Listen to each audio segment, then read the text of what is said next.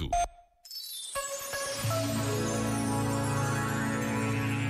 Sentir-me amado sem me amar não funciona.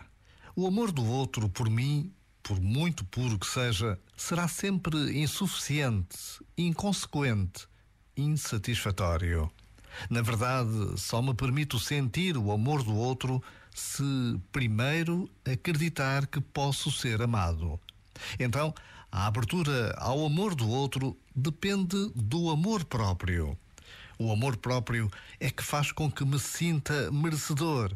Aí sim poderei abrir o coração e os braços a receber todo o amor que me queiram dar. Já agora, vale a pena pensar nisto.